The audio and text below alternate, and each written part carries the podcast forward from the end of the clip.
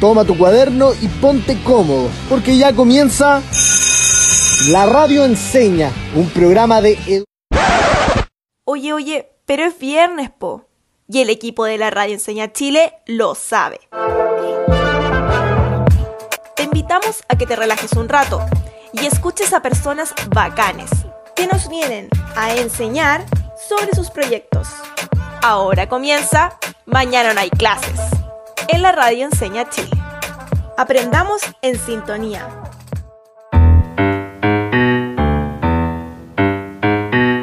Sean bienvenidas y bienvenidos a un nuevo capítulo de Mañana no hay clases, un programa de la radio Enseña. El día de hoy nos acompaña Gabriel Cruz, cofundador de Fundación Genera. ¿Cómo estás, Gabriel? Hola, muy bien y muchas gracias por esta gran invitación. Encuentro demasiado bueno el programa y como fundación teníamos muchas ganas de ser parte y poder aportar nuestro granito de arena. ¡Qué bueno! Y nosotros estamos muy felices de tenerlos acá para poder hablar del tema que hoy nos convoca, las relaciones y los vínculos afectivos. Como Fundación General también lo creemos. Es por eso que buscamos promover el bienestar y el desarrollo de las personas a través de la enseñanza sobre género y diversidad sexual. Demasiado bonita la tarea que están haciendo. Así que cuéntame, ¿con qué comenzamos? Les vamos a hacer una serie de preguntas relacionadas a la violencia en las relaciones. A buscar lápiz y papel entonces. Porque se viene nuestra primera actividad del programa. ¿De qué se trata exactamente? La actividad consiste en que les haremos algunas preguntas que aparecieron en la encuesta Amores tempranos y violencia en el pololeo en Chile. Datos recopilados por el Instituto de la Mujer y la Unión Europea el 2019. Entonces les iré haciendo las preguntas de la encuesta y nuestros auditores deberán adivinar cuáles podrían ser las respuestas. Buenísimo, comencemos entonces. Ya, ahora que ya tienen lápiz y papel a mano, la primera pregunta es, ¿qué porcentaje de personas creen que dijo ser testigo de amistades que sufren de maltrato en el pololeo? A, 51%, B, 20% o C, 5%.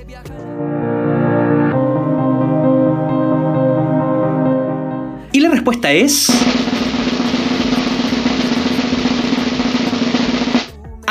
el 51%, la mitad. ¿Consideran que es un número alto o bajo? Es bastante alto, lo que genera preocupación. La siguiente pregunta es, ¿qué porcentaje de personas creen que los celos son una prueba de amor? A, 50%, B, 20% o C, 5%.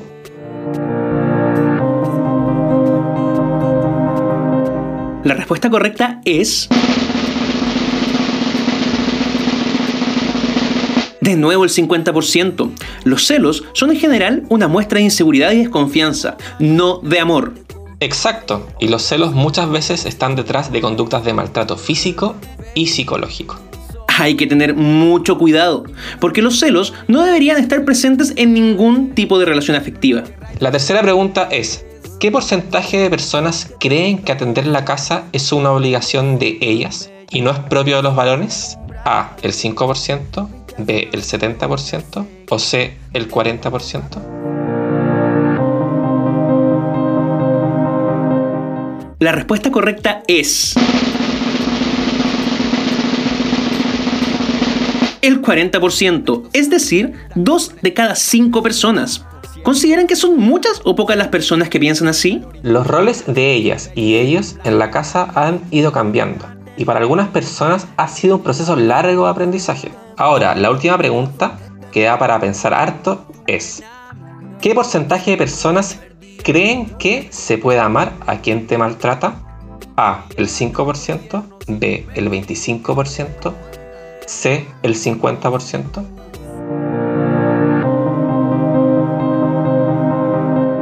La respuesta correcta es que uno de cada cuatro personas, es decir, el 25%, cree que se puede amar a quien te maltrata. Qué difícil es identificar esta situación dentro de nuestras relaciones y saber que el amor no se demuestra así. Los resultados de esta encuesta dan para pensar harto. En general, podemos concluir que las cifras son elevadas y dan señales para que analicemos cómo estamos construyendo las relaciones. Son súper impactantes me dejan pensando en cómo mejorar y educar a los y las jóvenes para que puedan cultivar relaciones donde el respeto mutuo sea fundamental y donde las expresiones de amor no generen daño al otro u otra. Y ayudarlos a que no sufran ni pasen por este tipo de situaciones. que sepan pedir ayuda si es que se encuentran en una relación así y poder ayudar a otros que lo necesiten. Eso es súper importante recalcar, el saber cuándo se está en una relación afectiva que no es sana. Eso va muy de la mano con lo que tenemos para el resto del programa porque hoy los y las invitamos a identificar las características de una relación sana, así como las señales que pudieran ser signo de violencia. Exacto.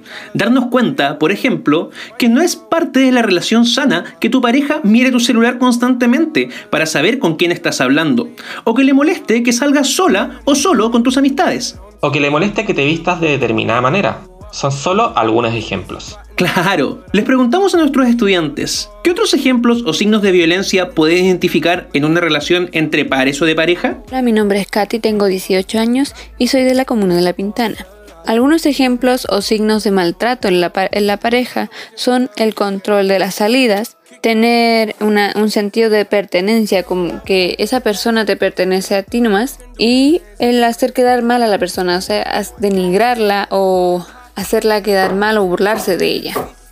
Me encanta poder escuchar la voz de nuestros estudiantes sobre este tema en particular. Sí, poder identificar estas conductas sirve para darse cuenta cuándo pueden estar en una relación que no es positiva para su bienestar emocional y psicológico. Y ojo, que puede ser cualquier tipo de relación. Por ejemplo, ese amigo que dice serlo, pero se avergüenza de que los vean juntos o que siempre te está mintiendo. Exactamente.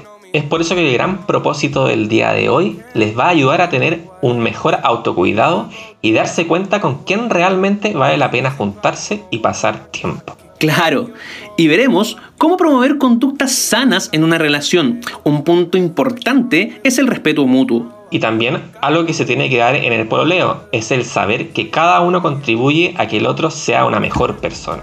Queremos que sean capaces de ver estas y más características dentro de sus relaciones y que así puedan cuidarse. Les preguntamos a nuestros estudiantes cómo creen que debería ser una relación entre amigos o amigas.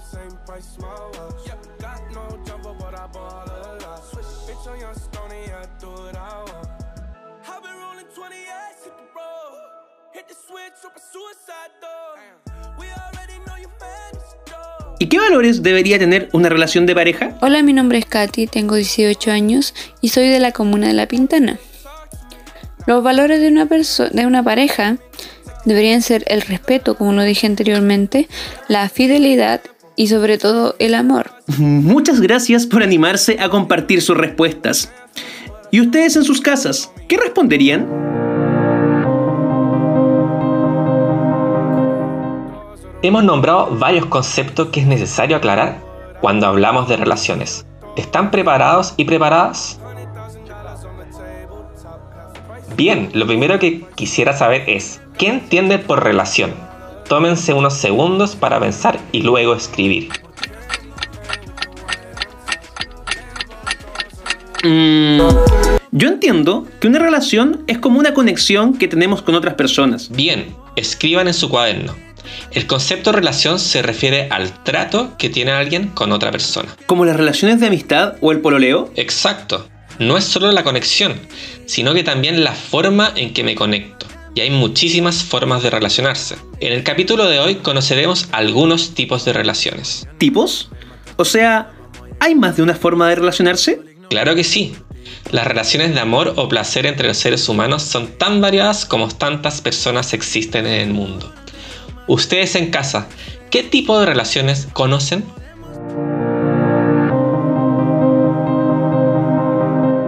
En lo personal, conozco las relaciones exclusivas, en que solo hay dos participantes que se relacionan de manera amorosa. Bien, ese es uno de los cuatro tipos de relaciones que nombraremos hoy. ¿Conoces otro tipo de relación, Diego? Mm, estaba recordando la información que me entrega Facebook y ahí aparece la opción de relación abierta. Eh, ¿Eso igual cuenta como un tipo de relación? Qué buen ejemplo. Sí, el segundo tipo de relación es la relación abierta. El trato amoroso igual se da entre dos personas, pero con la posibilidad de establecer relaciones con otros si se desea. ¿Eso es como el poliamor? Mm, parecido. El poliamor es el tercer tipo de relación que conoceremos. La diferencia es que en el poliamor participan sí o sí más de dos personas. En cambio, en la relación abierta, esta es una posibilidad. pero no es algo necesario. Ah, claro. Por eso, poliamor. Bien, el último tipo de relación de seguro la conoces porque no es exclusiva de carácter amoroso. ¿Adivina cuál es? Mm, ¿Puede ser la amistad? Perfecto. Con las personas también podemos establecer relaciones de amistad. Cuando las relaciones no son de amistad, podemos decir que se trata de relaciones de carácter amoroso.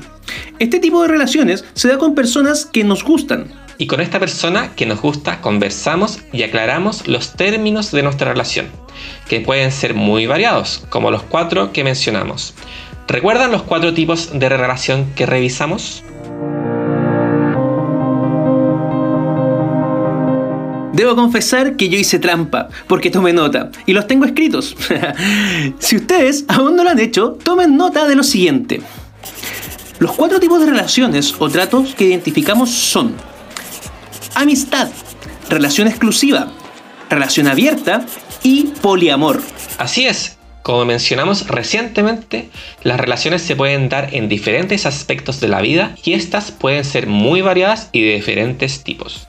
A partir de esto, los y las invitamos a que escuchen con atención y reflexionen sobre algunas preguntas que nos ayudarán a seguir profundizando en este tema. Vayan compartiendo sus respuestas en los Instagram arroba la radio y arroba genera-fundación. Primera pregunta. ¿Qué piensan sobre la diversidad de formas de relacionarse en el ámbito amoroso? Hola, mi nombre es Katy, tengo 18 años y soy de la comuna de La Pintana. Yo pienso que puede ser peligroso por el tema de las enfermedades de transmisión sexual que se pueden llegar a producir. Pero yo creo que si las parejas están de acuerdo al hacer esto al 100%, yo creo que estaría bien ya que experimentarían diversas cosas, yo personalmente creo que el amor es algo espontáneo y libre, por lo que todas las formas de relacionarse son correctas, teniendo como único requisito que sea consensuado entre las partes. Todo lo demás depende de cada persona. Segunda pregunta. ¿Cómo crees que ha cambiado en el tiempo la manera en que la sociedad acepta las diferentes formas de relacionarse amorosamente entre las personas? Hola, mi nombre es Katy, tengo 18 años y soy de la comuna de La Pintana. Yo creo que la aceptación por la forma en que hoy en día se relacionan las personas ha cambiado medianamente, ya que hay personas que aún no lo aceptan tal cual y otras que lo aceptan, pero no al 100%. Mm, en mi opinión, Considero que poco a poco estamos saliendo de los paradigmas sociales con respecto a las relaciones amorosas, pero creo que aún tenemos que seguir luchando en aceptarnos tal cual somos, y en eso los niños, niñas y adolescentes tienen un rol fundamental. Última pregunta, ¿qué tipo de relaciones amorosas hay en tu entorno? Si lo pienso, en mi entorno puedo identificar tres tipos de relaciones, que son la amistad, las relaciones exclusivas y las relaciones abiertas. Excelente. Esperaremos con ansias leer sus respuestas en nuestras redes sociales. Increíble todo lo que hemos conversado y aprendido hasta el momento. Ahora es momento que puedan reflexionar de manera individual.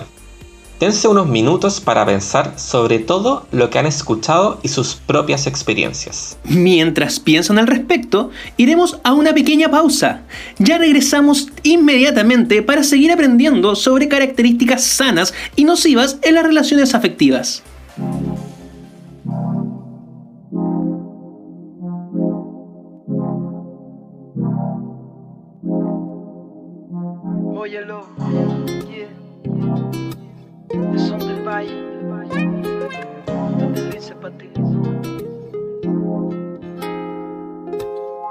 Puedes estar con cuantos quieras. Si así lo quieres. Salir a buscar otros hombres y otras mujeres. Pero no pidas que haga lo mismo. ¿Qué? Que me funcione tu mecanismo. Entiéndeme si no me interesa. Contigo me basta y me sobre la pieza. Entiendo lo que propone, entiendo cómo funciona. El corazón es inmenso y se puede amar a otra persona. Conocer otra corona de otros castillos, otros reyes, otras reinas, otro brillo. Y no le pillo la gracia, eso me pasa si solo con tu piel es que me siento en casa. Entiendo lo que busca afuera, si aquí tiene lo que quiera. Y la hice para ti. Aprendí cómo te gusta que sea y te lo escribí. Pa' que lo escuche cuando no me vea y sepa que aquí tienes un lugar. Si quieres venir, te puedes quedar, dejar el orgullo. Si lo que siento es tuyo. Trabajo para deconstruirme, para no ser como me impusieron que debía ser, para poder escoger lo que quiero en mí. Por lo mismo no voy a cuestionarte a ti. Elegí querer. Estamos de vuelta con su programa favorito, Mañana no hay clases, de la Radio Enseña. En esta oportunidad nos acompaña Fundación Genera, con quien hemos estado conversando para identificar qué características son sanas y cuáles son nocivas en una relación. Así es, antes de la pausa hablamos principalmente de tres temas. A ver si estaban atentos y atentas. ¿Los recuerdan?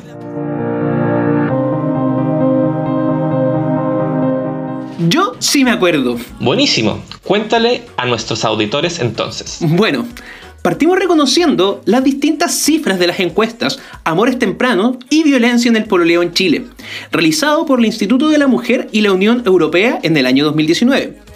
Una encuesta sobre las percepciones de los jóvenes acerca de la violencia en el pololeo. Súper. ¿Y qué concluimos? Bueno, que existe una baja conciencia sobre las características violentas en una relación y que existen conductas nocivas que son validadas por niños, niñas y adolescentes como parte de sus relaciones o de las de sus amigos y amigas. Como pensar que los celos son una muestra de amor. Buenísimo. Luego, mi parte favorita. Escuchamos la voz de nuestros y nuestras estudiantes. Ellos y ellas nos compartieron sus opiniones acerca de qué ejemplos de relaciones sanas y nocivas conocen. Por ejemplo, como revisar el teléfono de tu pareja es algo nocivo. Y respetar la forma de vestir de tu pololo o polola es algo sano. Así es. Y finalmente identificamos cuatro tipos de relaciones dependiendo del trato que se haga con la otra persona o la forma de relacionarse. Exclusivas, abiertas, poliamorosas y la relación de amistad. Excelente resumen. Con eso ya estamos listos para conversar sobre cómo las conductas nocivas nos pueden llevar a situaciones de violencia en nuestras relaciones. Buenísimo. Entonces, ¿podrías contarnos qué entendemos por violencia en las relaciones? Porque me imagino que va mucho más allá de lo físico, que quizás es el tipo de violencia que uno primero logra identificar. Es verdad, la violencia física al ser visible es más fácil de identificar, pero ¿sabías que existen al menos seis tipos diferentes de violencia? ¡Wow! La verdad es que no. ¿Y ustedes, auditores, podrían pensar en qué tipos de violencia conocen? Tomen nota, queridos auditores. Como ya mencionamos, tenemos la violencia física, que es esa que surge cuando se invade el espacio físico de un otra u otro. Por ejemplo, empujando, dando tirones o golpes o haciendo encerronas y zamarreos. Se me ocurre la violencia psicológica también, ¿o no? Claro, en el caso de la violencia psicológica no hay contacto físico. Entonces, ¿cómo podemos identificarla? Por ejemplo, cuando se hacen amenazas o chantajes o incluso se genera cuando descalificamos o nos descalifican, también mediante humillaciones y desvalorizaciones. Por ejemplo, si los amenazan con compartir una foto íntima de ustedes. Eso sería violencia psicológica. O si les dicen que no son lo suficientemente buenos para hacer algo, también. ¿Qué otros tipos de violencia podemos identificar?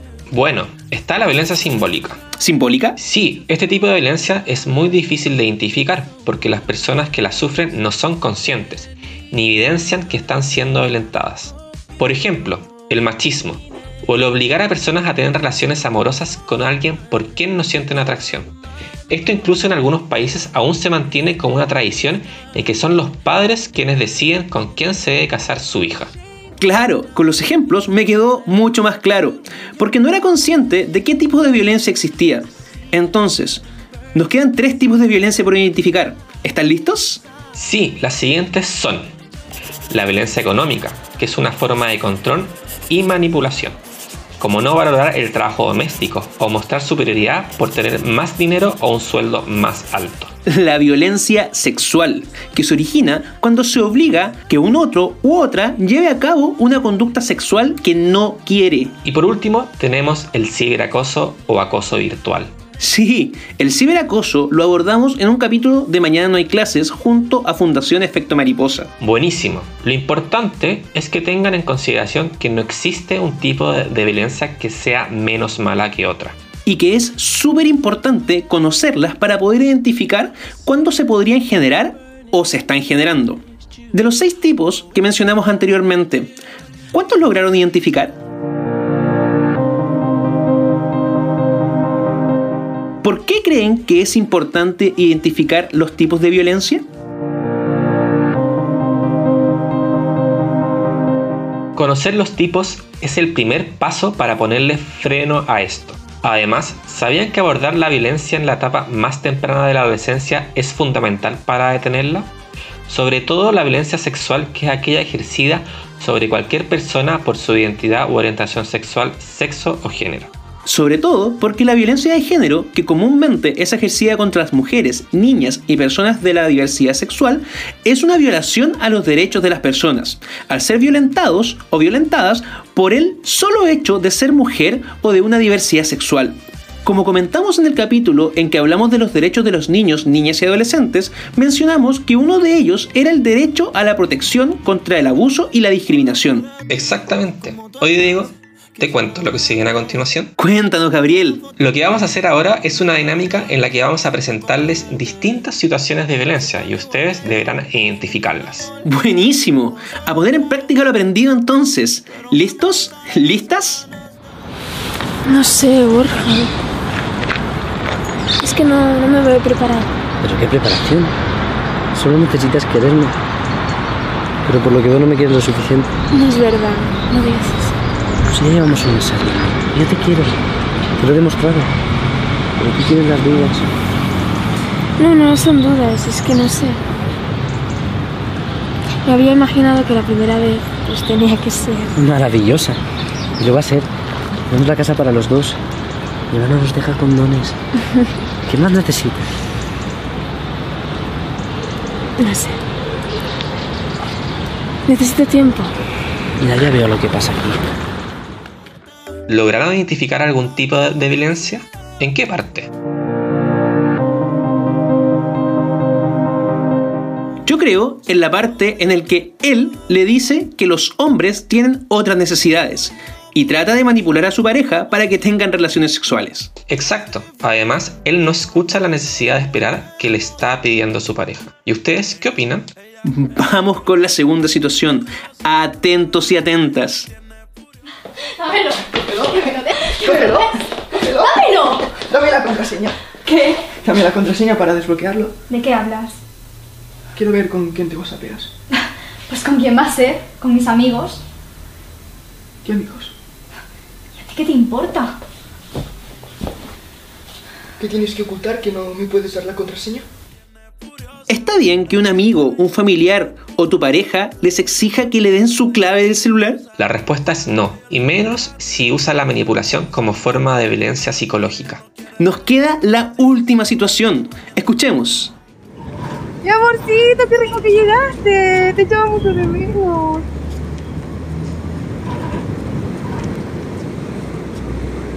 ¿Ya siempre estoy así? Pero mi amor, si me arreglé y me puse linda para ti. ¿Para mí? ¿Para mí? Sí. ¿Cuándo te he arreglado así para mí?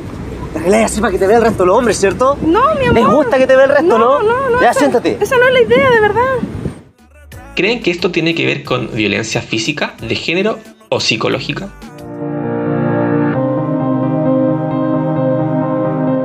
Yo creo que de género y psicológica, ¿o no? Súper, porque la violencia psicológica la expresa el hombre cuando le dice que es ridícula. Y la de género cuando la coarta en la elección de su vestimenta, ya que critica lo que escogió ella, respecto a cómo quiere expresar su género.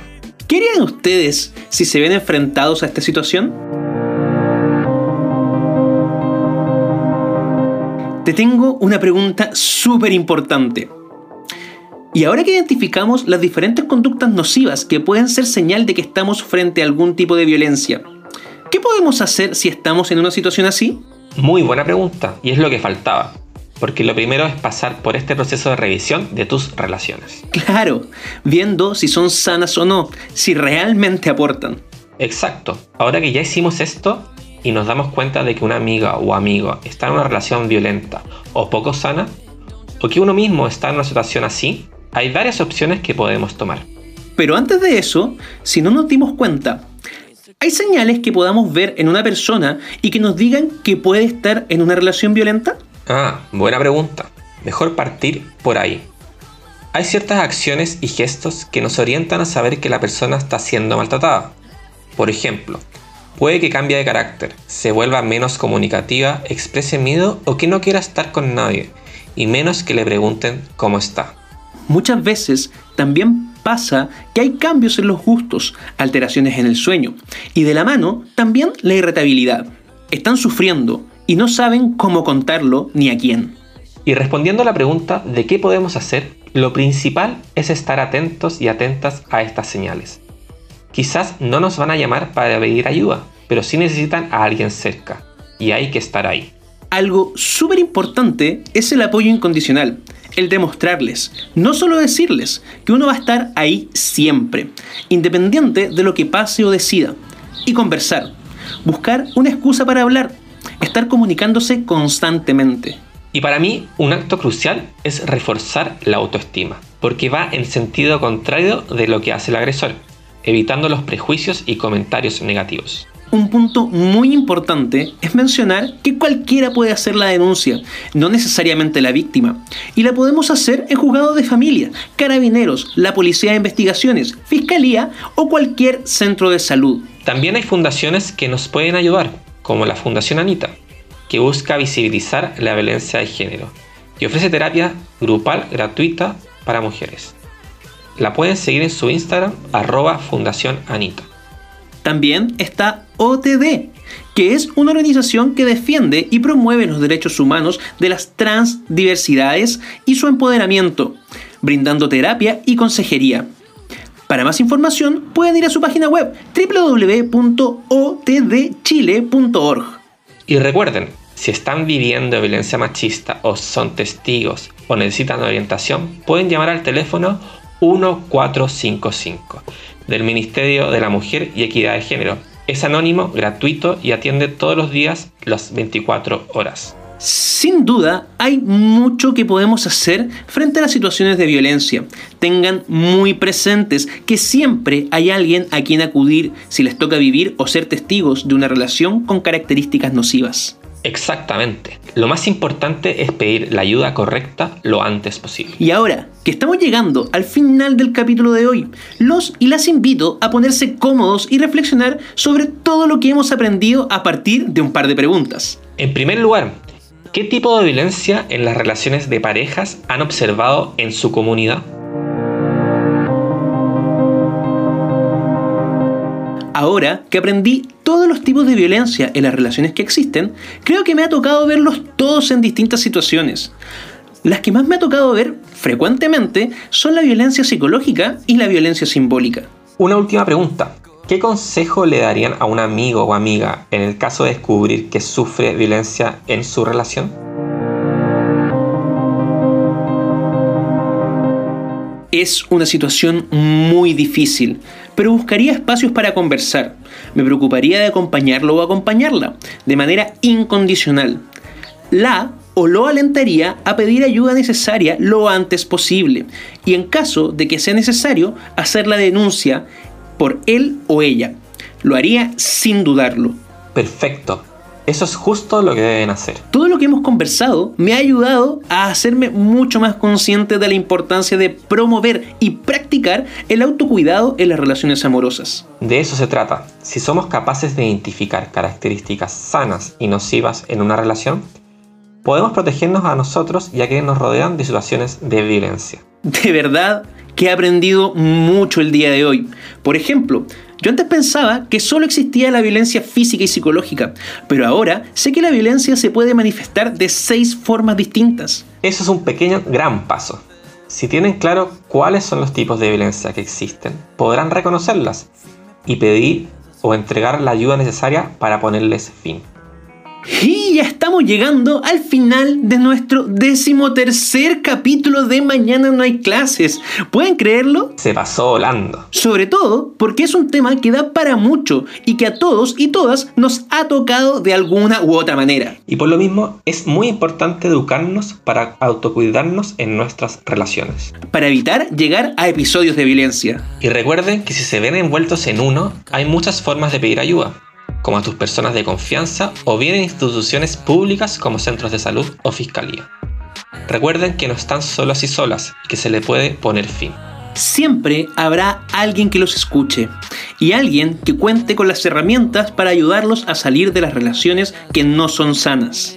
Como Fundación Genera, esperamos que lo conversado hoy sea un primer paso para avanzar en relaciones sanas y libres de violencia. No olviden seguir a Fundación Genera en el Instagram arroba genera-fundación y a la radio enseña en arroba la radio encena. Muchas gracias por la invitación. Muchas gracias a ti Gabriel y a todos nuestros auditores y auditoras de la radio enseña que estén increíble y nos volvemos a encontrar en un próximo capítulo de Mañana no hay clases. Hasta la próxima. Termina la clase y parte el recreo. Descansa. Nos encontramos el lunes a esta misma hora en la radio enseña.